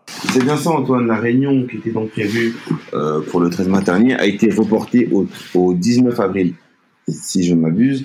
Et mhm. euh, bah, tout simplement parce que les, les, instances sont en négociation. On a donc le, le, G15 qui est en train de négocier avec euh, avec l'UEFA. Donc les 15 présidents sont en train de européens, les grands clubs européens sont en train de négocier avec euh, l'UEFA afin de, de, trouver une solution. Mhm. On va tout de suite écouter Pierre Rondeau sur cette date fatidique. Donc notez-la bien, le 19 avril. bah, Pour moi, je le répète, hein, le, la date fatidique, c'est 2024. Alors non, ce serait plutôt le 19 avril. C'est le 19 avril qu'on devrait savoir si oui ou non on aura cette Ligue des Champions. Je pense qu'on va l'avoir. Je pense qu'on va avoir cette, ce, nouveau format. Parce que si vous voulez, le CA a validé le format. Le CA demande simplement d'avoir les droits commerciaux. Mais le format a été validé. Moi, je pense va, ça va être acté, soit par euh, euh, par donation des droits, soit par joint venture avec codirection ECA UF1, mais on aura ce nouveau format. Il n'y aura pas pour l'instant de Super Ligue européenne. Et soit le format va perdurer jusqu'en 2035, 2040, 2050, soit carrément, le format va être acté en 2024 et il sera incompréhensible, donc il fera un flop. Et comme il fera un flop, et eh ben le CA dira bah écoutez, ben dans ces cas-là, Super League. Alors, on va clarifier un point. Cette réunion du 31 mars, elle était euh, prévue pour entériner, donc pour signer les papiers et dire OK, on part sur ce modèle-là, on part sur cette formule-là. Elle a été reportée. Je pense que on, ne se trompe pas en disant que c'est très chaud hein, à l'UEFA pour l'instant et à l'ECA. Il y a de grosses tensions. Il y a peut-être même une forme de mutinerie. Donc il faut quand même préciser une chose, c'est que tout le monde est d'accord sur le modèle, mais là où ça cale, et c'est pour ça que cette réunion a été reportée, c'est les clubs voudraient l'intégralité du contrôle des droits commerciaux de la compétition. C'est-à-dire que, OK pour le modèle, mais on veut absolument avoir le contrôle des droits commerciaux de la compète. La télé, le marketing, les répercussions économiques. Donc, les membres de l'ECA, l'Association européenne des clubs, comme tu l'as dit, et notamment Nilo Ed Woodward et Ferran Soriano, sont d'accord sur le format, mais ils veulent régler la partie business. D'accord? Ils ont dit si on n'a pas plus de pouvoir, eh ben, on va pas recommander de nouveau format et on va peut-être se tourner vers la Super League. Ah oui, parce qu'au final, ils se, rendent compte d'une chose, eux qui font tourner euh, les compétitions. Sans eux, ces compétitions ne servent à rien. Donc, euh, pourquoi ils, ils, se disent pourquoi est-ce que ces institutions qui sont là, que pourquoi c'est eux qui doivent gérer nos revenus, tandis que sans, nous, on peut vivre sans eux. La preuve en est qu'ils pensent à partir et créer leur propre ligue tandis que eux ne peuvent pas vivre sans nous. Donc c'est à nous de, de, de, gérer cet argent, c'est à nous de savoir. Et c'est comme tu as dit, c'est là où le bas blesse, c'est là où ça, ça, a coincé. Et là où l'UEFA est dans, est dans un sacré pétrin, c'est que tu as cité Ed Woodward, que je critique, que j'ai critiqué pendant longtemps pour euh, son aspect football, mais Ed Woodward, c'est un des meilleurs négociateurs au monde. Euh, Soriano, mm-hmm. c'est aussi un génie de l'économie. C'est l'UEFA font face à des, à, des cerveaux économiques en ce moment. Et donc, j'ai peur pour eux qu'ils vont devoir eux céder parce que euh, ils, font face à, une puissance de guerre incroyable en, en Ed Woodward, en Ferran Soriano, euh, Agnelli, et, etc., etc. Euh, la Champions League, comme je l'ai dit plus tôt, c'est 2 milliards d'euros par an. Et euh, à travers les différents bureaux d'études qui ont, qui ont qui ont donc calculé les gains potentiels d'une nouvelle Super League, on parle de 6 milliards d'euros. Du coup, le, les, montants sont assez conséquents. Et, on, voit que les clubs sont déterminés à, à, rafler, à rafler la mise. Ils, ont, sont plus qu'avant, ils sont, ils sont prêts. Ils sont prêts et je pense que l'UEFA va devoir céder. Maintenant, mhm. dans quelle mesure, c'est, c'est ça qui, c'est ça la question, c'est ça qui reste à voir. Oui, et alors ce qui est assez drôle, c'est d'assister euh, dernièrement aux, aux, réactions, aux manœuvres que l'UEFA met en, met en place pour justement essayer de, draguer, de convaincre les clubs de rester dans la grande famille UEFA, notamment la, fameuse adaptation du fair play financier qui sera beaucoup moins drastique, beaucoup moins regardant sur les dépenses. Ça fait partie d'une manœuvre générale qu'il faut prendre en compte parce qu'on en a parlé comme ça, on en a d'ailleurs parlé dans les épisodes précédents, mais c'est à, à intégrer dans une stratégie à plus large spectre, cette adaptation du fair play financier. C'est pour dire au club, bah oui, euh, restez chez nous, vous verrez, on va être moins sévère euh, notamment et on va moins regarder l'argent que vous dépensez. Alors, en parlant de manœuvres cachées, on écoute Pierre Rondeau sur ce que veulent réellement en fait les clubs par rapport à cette Ligue des Champions, en tout cas selon lui. Donc, je pense que les clubs, eux, leur, leur, leur, leur comment dirais-je, leur, euh, leur plan parfait et leur solution parfaite serait que les clubs gèrent la Ligue des Champions. Qu'il n'y ait pas de Super Ligue européenne, mais qu'il y ait la Ligue des Champions gérée par les clubs. Avec 36 clubs. Et alors, c'est ce que Agnelli, c'est ce qu'il voulait. Agnelli voulait, donc il y, a, un an et demi maintenant, il voulait donc, donc, avant la crise du Covid, la Ligue des Champions, mais dès que vous êtes qualifié en huitième de finale, vous êtes qualifié pour la pour, pour l'édition suivante. Tous les qualifiés en huitième de finale de cette saison seraient automatiquement qualifiés dans la saison d'après. Donc une semi fermée en fait.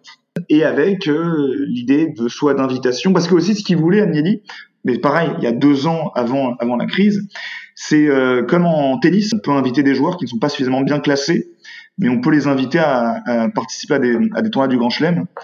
Euh, puisqu'ils sont euh, ils sont reconnus, ils sont respectés, mais ils sont pas suffisamment bien classés. Ben pareil, ils voulaient proposer ces wildcards, voilà les wildcards en tennis, des wildcards en football pour inviter des clubs qui ne seraient qui, ne se seraient pas qualifiés par le championnat en Coupe d'Europe, euh, mais avoir une, une, des petites pointes de sel de ligue fermée, donc une semi-fermeture, parce que on aurait la possibilité de se qualifier euh, non pas par les championnats, mais uniquement par son statut, son standing. C'est euh, Lyon, par exemple, qui termine septième la saison dernière. Eh ben pas grave, Lyon, un standing européen, donc qualifié en Europe. Inversement, c'est Reims en France qui, qui, est qualifié en Europe, mais qui ne vaut rien. Bah donc euh, Lyon le remplacerait. Bah oui les gars, on peut le constater assez facilement. Il y a un début de scission, de séparation qui pourrait laisser des traces entre l'UEFA et certains clubs qui ont effectivement le cul entre deux chaises. Et ça, c'est le terreau parfait pour la Super League, non? Oui, ben, à, mon avis, je, pense, je ne pense pas qu'il y aurait euh, réellement une, une séparation. Je pense que il est dans l'intérêt des clubs, comme euh, l'a donc rappelé Pierre Rondeau, de, de garder ce modèle Ligue des Champions, notamment de par son prestige, parce que la Ligue des Champions, ce sont des trophées, c'est une musique, c'est un voilà. Est-ce qu'on peut se tourner, est-ce qu'on peut se demander si les supporters du Real de Madrid seraient prêts à oublier leur euh, leur leur Ligue des Champions? Est-ce que tout cela deviendrait obsolète et on repartirait sur euh, une compétition qui aurait une autre une autre valeur, une autre comment dire, un autre prestige tout simplement que cette cette compétition phare et donc, je pense qu'il est même dans l'intérêt des clubs donc de préserver ce, non, pas le, modèle dans, dans la forme qu'il existe actuellement, ce produit. mais ce, ce produit. Clairement, ce produit, ce prestige qui, euh, qui est accompagné. Mhm. Donc, on revient euh, tout doucement à l'argument du coup de pression finalement. Exact, parce que comme on vient de le dire, c'est que au final, au moins cette Ligue des Champions, bien qu'elle sonne, elle, elle, elle a pas l'air d'être belle, ça garde au moins 36 équipes. Parce que tandis que l'autre, euh, on, on était à 20, donc 15 élites qui sont toutes fois qualifiées. Tandis que cette Ligue des Champions, même si elle est reformée, même s'il y a 36 équipes, au moins on, retrouve toujours le côté les champions euh, de, chaque championnat peuvent y participer, ce genre de choses. Mais là où, là où je, ce que je veux dire, c'est que on va vers, je pense, une réforme de Ligue des Champions, donc là le modèle suisse, mais ce, ça se fera que aux conditions des clubs. Et si, mhm. Mhm. je pense que l'UEFA va céder, mais si l'UEFA décide pour X raison de ne pas céder, à ce moment-là, le plan B, il sera prêt. Parce que c'est des, mhm. les gens qui sont derrière, euh, les, les, les, présidents de clubs qui, qui, qui sont derrière ce, cette Super League et cette réforme de Ligue des Champions, c'est des personnes qui sont proactifs. C'est des personnes qui, c'est des chefs, c'est des chefs d'entreprise. Euh, c'est intéressant ce que tu dis parce que on a du, j'ai du mal à, à, à concevoir l'UEFA céder, céder totalement face aux gros parce que voilà, aujourd'hui, les gros clubs européens remettent en cause la société commerciale qui gère donc les fonds générés par la Ligue des Champions et par les, par les, par les compétitions européennes. On se dit aujourd'hui, si les clubs euh, mettent la main dessus, ne fût-ce qu'à 50%, qu'est-ce que sera demain? Mm-hmm. Ah, clairement, c'est une porte d'entrée vers un, vers un non-retour. Hein. Mhm. Voilà, c'est clairement ça. Parce qu'aujourd'hui, ils exigent, ils ont un, certain nombre d'exigences. Que, que voudront-ils demain? Et mhm. euh, pour moi, il y, a, il y a clairement un risque, il y a un risque qui se joue pour, au niveau donc du, du rôle qu'a l'UEFA, de l'image de l'UEFA et son, et son pouvoir sur le football. Mhm. Parce que je pense qu'on risquerait. on est sur une bascule. Hein. In fine, voilà, on risquerait de, voir in fine ben, les, tout-puissants européens ben, avoir la main mise sur le football et en gros de faire ce qu'ils veulent quand Mais déjà ils veulent. avec leur histoire de de- de- de- de- d'alléger le fair play financier, bah, ça montre que au final, oui, les super les, les super les super clubs comme on les appelle sont déjà les rois du monde, tout simplement. Mhm. La mascarade est terminée. Voilà. Et euh, là aussi, hein, sur ce sujet-là, ça serait intéressant d'avoir quand même l'avis des joueurs dans tout ça, vu que de toute façon, avec cette réforme de la Ligue des Champions, il y aura plus de matchs. Donc ce qu'on a dit dans la première partie par rapport à la Super League vaut aussi pour la Ligue des Champions. Euh, ce qui me vient à l'esprit, ce qui me marque, euh, les gars, je- j'aimerais savoir si vous êtes d'accord, mais que cette Ligue des Champions soit actée et prenne place dès 2024-2025 qu'elle fonctionne ou qu'elle ne fonctionne pas, finalement, ben, la Super League restera à l'affût parce que les grands gagnants dans tout ça, c'est les grands clubs. Ils sont presque gagnants à tous les coups parce que ils ont une fesse d'un côté de la Super League qui est une menace à proférer contre l'UEFA et de l'autre, s'ils obtiennent une Ligue des Champions semi-fermée, eh bien, ils auront gagné aussi parce qu'ils auront d'office plus de droits télé et donc plus de droits télé, plus d'argent. C'est clairement un pas de plus dans le foot business et dans le foot capitaliste. Et c'est ce que je pensais euh, depuis le début de, de l'é- de l'é- de l'épisode, c'est qu'on on ne cesse que de parler d'argent dans tout ça. Et, tout est géré par l'argent. Tous ces changements sont, sont, sont effectués dans un but d'avoir un plus grand gain. On est en plein foot business parce que tout à l'heure, on parle justement de, de plus de matchs. Et alors que pour moi, justement, j'ai trouvé que l'édition passée, le Final 8, j'ai trouvé ça super excitant. Et pour moi, c'est vers ce genre de, de format qu'on doit avoir. C'est un match, plus de match aller-retour, c'est un match, tu gagnes et tu passes. Et euh, pour moi, moi, ça m'a fait vibrer. Parce que, tandis que là, on va dans la chinoiserie, plus de matchs, ça devient des mathématiques, tout ça. Tout ça pas pour euh, l'intérêt, parce qu'ils disent que c'est pour oui, c'est pour euh, créer l'intérêt, plus de matchs, plus de spectacles. Mais au final, tout ça, c'est du bluff. Plus de matchs, plus d'argent. Bien sûr. Bien sûr, et c'est comme en Coupe d'Europe, ou enfin en Euro ou en Coupe du Monde, un match sur une seule manche, plus de suspense, moins de matchs. Donc tout le monde est gagnant, le spectateur et le joueur d'ailleurs. Les joueurs, sauf qui on sait. Sauf les dirigeants, effectivement. Euh, on écoute Pierre Rondeau justement sur ce cynisme du capitalisme dans le foot d'aujourd'hui. c'est tout le, comment dirais-je, le cynisme du capitalisme, mais qui est parfaitement défendable. Je dis pas que je suis pour, je suis contre, c'est un, c'est c'est un constat. Dans ce cynisme, de dire que oui, mais ils ne valent rien, ces petits clubs. Aujourd'hui, qui fait le football européen? Aujourd'hui, le football européen est constitué par les grands clubs. Euh, c'est Arsenal, c'est l'AC Milan, c'est le PSG, c'est le Bayern, c'est Chelsea, c'est le Real, c'est le Barça. Euh, Il y a des supporters euh, de Saint-Étienne, de, de d'Anderlecht, du Standard de Liège, du Baté Borisov, de Malmo, mais ça représente rien d'un point de vue économique sur euh, la scène internationale. C'est, si vous voulez, ce grand débat qui peut avoir euh, quand on parle de philosophie politique en démocratie sur un club, une personne, une voix ou un euro, une voix. Est-ce que vous pesez par votre identité propre? Donc, est-ce que dans ces cas-là, Malmo aurait autant d'importance que le Bayern Munich? Un club, une voix Ou un euro, une voix? Vous pesez sur ce que vous représentez économiquement. Dans ces cas-là, les 15 clubs, les 15 grands clubs représentent tout et tous les autres ne représentent rien. Et on dirait démocratie capitaliste, un euro, une voix. Et donc, vous représentez 600 millions d'euros, vous avez 600 millions d'euros, vous avez 600 millions de voix. Vous représentez 30 millions d'euros, vous avez 30 millions de voix. C'est la démocratie euh, actionnariale. hein. L'actionnariat, c'est ça. L'actionnariat, c'est vous avez beaucoup d'argent, vous avez beaucoup d'actions, vous avez beaucoup de voix dans, le, dans les AG. Ben voilà, je pense qu'on a fait le tour, en tout cas en ce qui concerne euh, cette réforme qui est imminente de la Ligue des Champions et sur la potentielle arrivée de la Super League. Euh, ben, au menu du jour, c'était la grande réforme des Coupes d'Europe à venir et une énième preuve que le football, c'est toujours plus que du football. Est-ce que vous avez quelque chose à rajouter par rapport à ça, les gars? Ben, moi, je, ben, c'est un constat qu'on avait déjà fait ensemble depuis quelques temps. On assiste euh, ben, à un basculement.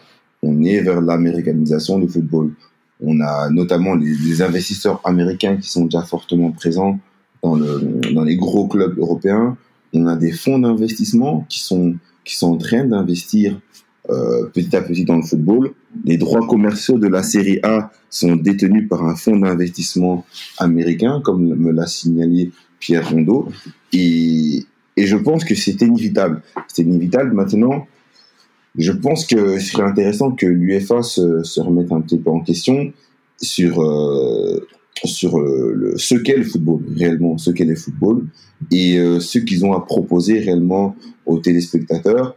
Et surtout... On a assisté depuis longtemps au basculement donc, du football, comme tu aimes le dire, géré en bon père de famille vers le foot business. Mais là, avec à, travers euh, cette émission. Donc, euh, avec les réformes dont on parle, c'est on passe à un football business 2.0. C'est que éternellement, donc tout est orienté vers tout simplement plus de revenus, moins de moins de côté humain, parce que comme vous êtes vous deux, vous l'avez bien fait euh, comprendre, les joueurs, c'est eux qui, au final qui, qui, qui, seront les plus, les plus à, plaindre parce que c'est énormément de matchs, c'est, c'est, c'est leur santé qui, qui, qui, je sais que certains diront oui, mais ils sont payés des millions d'euros pour, euh, pour, pour jouer ce genre de, pour jouer. Mais donc c'est leur santé qui, qui, qui, qui est mis à l'épreuve. Donc au final, oui, c'est, c'est la triste réalité dans laquelle on vit. Et malheureusement, je ne vois pas comment est-ce que ça va changer. Mais à tenir à l'œil, hein, que ce soit la réaction des joueurs ou et surtout, très important, le 19 avril, voir ce qui va être décidé, voir si cette euh, réforme va être entérinée ou si on va vers autre chose de plus gros. Évidemment, TFJ vous tiendra au courant et suivra le dossier pour vous. Euh, c'est pas fini. Il nous reste une troisième partie euh, sur laquelle on va se pencher sur une nouvelle Coupe d'Europe qui est elle aussi euh, confirmée et qui verra le jour en 2021-2022, donc dès l'année prochaine. Je parle bien sûr de la Conference League.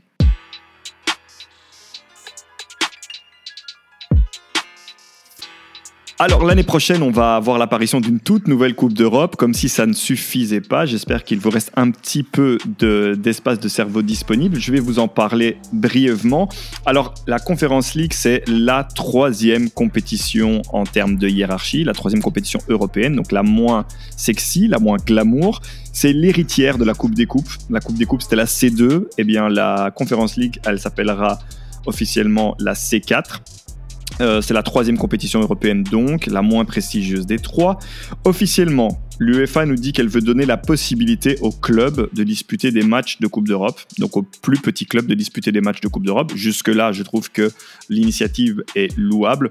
Officieusement, ceux qui pinaillent diront que bah, on va faire de la place pour préparer la réforme de la Ligue des Champions avec moins de petits clubs et donc contrecarrer une possible ligue fermée. Évidemment, s'il y a moins de clubs prestigieux en Ligue des Champions, eh bien, ils vont coulisser vers l'Europa League et de l'Europa League, ils coulisseront en Conference League. C'est assez logique. Alors, comment? Tout simplement parce qu'il y aura 32 équipes dans cette Conference League. Donc, il y aura 32 équipes, 22 qualifiés directs et 10 qui descendront des qualifs de l'Europa League. Donc, pas des poules, mais des qualifs de l'Europa League. Il y aura 8 groupes L'équipe qui finit première de, son groupe sera directement qualifiée en huitième de finale. L'équipe qui finit deuxième de son groupe jouera un barrage contre les troisièmes de groupe de l'Europa League.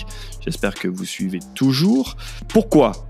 Ben, Tout simplement parce que l'Europa League, elle aussi, va passer de 48 équipes aujourd'hui à 32 clubs. Donc effectivement, tous ces clubs qui seront euh, orphelins d'Europa League vont devoir descendre en Conference League. Les troisièmes de groupe d'Europa League qui aujourd'hui sont éliminés.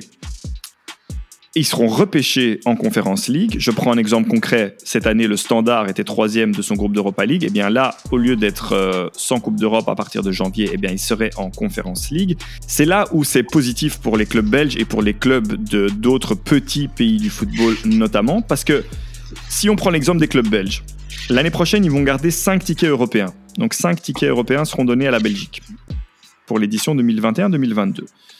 Mais de ces cinq tickets, il y en aura trois qui vont perdre de la valeur. Le premier du championnat, probablement Bruges, donc qui sera champion, ira directement en Ligue des Champions, ça ne change pas. Le deuxième du championnat, il fera un troisième tour préliminaire de Ligue des Champions, ça ne change pas. Le troisième ticket européen, c'est-à-dire celui qui va gagner la Coupe de Belgique, eh bien, il n'ira plus directement en Europa League, mais en troisième tour préliminaire d'Europa League. Ce qui veut dire que s'il ne passe pas, il sera repêché ou reversé en Conference League. Donc c'est un ticket qui perd de la valeur.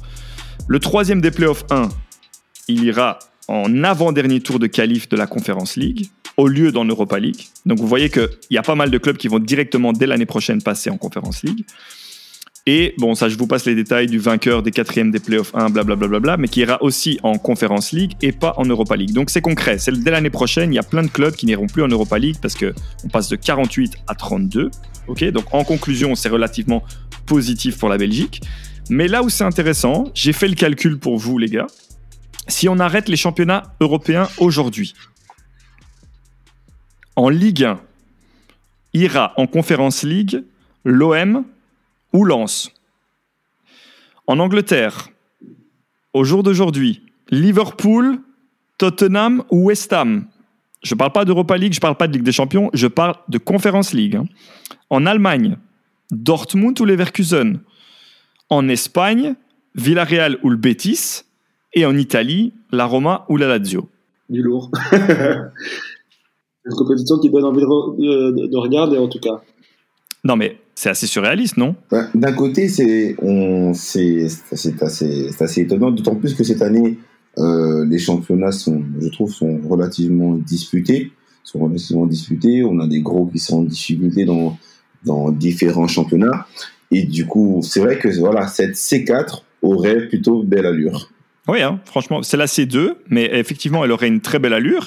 Et là où c'est euh, aussi positif pour des clubs belges notamment, c'est que bah, il y aurait probablement plus de chances de remporter un trophée européen, car aujourd'hui, on va pas se le cacher, euh, personne sauf Bruges pourrait même imaginer arriver en huitième de finale de la Ligue des Champions, certainement pas la gagner, et que l'Europa League a un tableau aussi très relevé, notamment avec euh, des clubs qui descendent de Ligue des Champions, et que donc, bah, vu que la dernière coupe euh, européenne remportée par un club belge date de 1988, c'était Malines, cette conférence League serait peut-être une, une opportunité en or pour les clubs belges de finalement re-remporter une Coupe d'Europe. Pour ma part, je suis pas suis pas si sûr et certain dans le sens où euh, on va donc restreindre le nombre, d'équipes en Europa League, ce qui veut dire que euh, on va peut-être augmenter la qualité de l'Europa League. Et du coup, les équipes qui ne la jouent pas seront donc reversées en Conference League. Et cette Conference League, euh, bien qu'elle soit non pas secondaire, mais non, sur encore un plan en arrière, euh, je ne suis pas sûr que les clubs belges puissent, euh, puissent facilement la remporter. Je, suis d'accord avec Laurent. Donc c'est bien en termes de visibilité, mais, mais, mais à côté de ça, leur chance de, le remporter, je sais pas. Parce que si, euh, si on reprend les équipes que tu as citées actuellement, si si il y a un standard Liverpool, bonne chance. non, bien sûr, je parlais au conditionnel. Mais oui, après, Évidemment, il y a un phénomène en cascade qui fait que après, c'est sûr que oui, c'est la, la, compétition a belle allure. c'est une compétition qui, qui, donne envie de regarder, juste au, au, vu des, différentes euh, équipes qui pourraient participer. Quoi.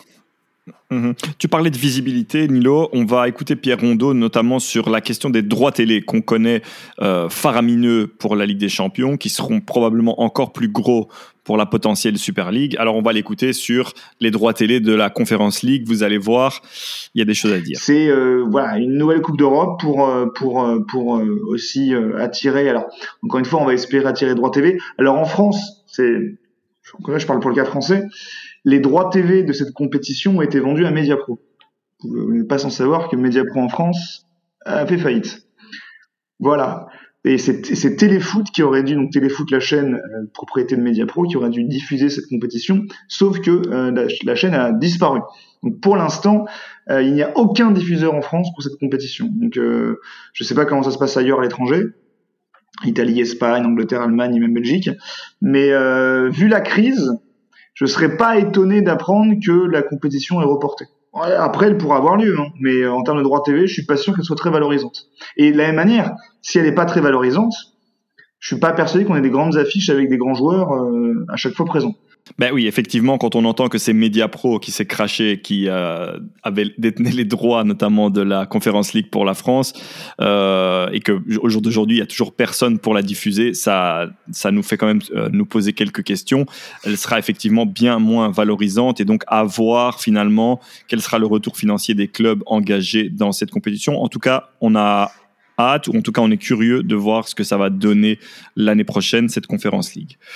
Euh, eh bien, on va tout de suite passer à l'actualité du jour en trois points, les gars.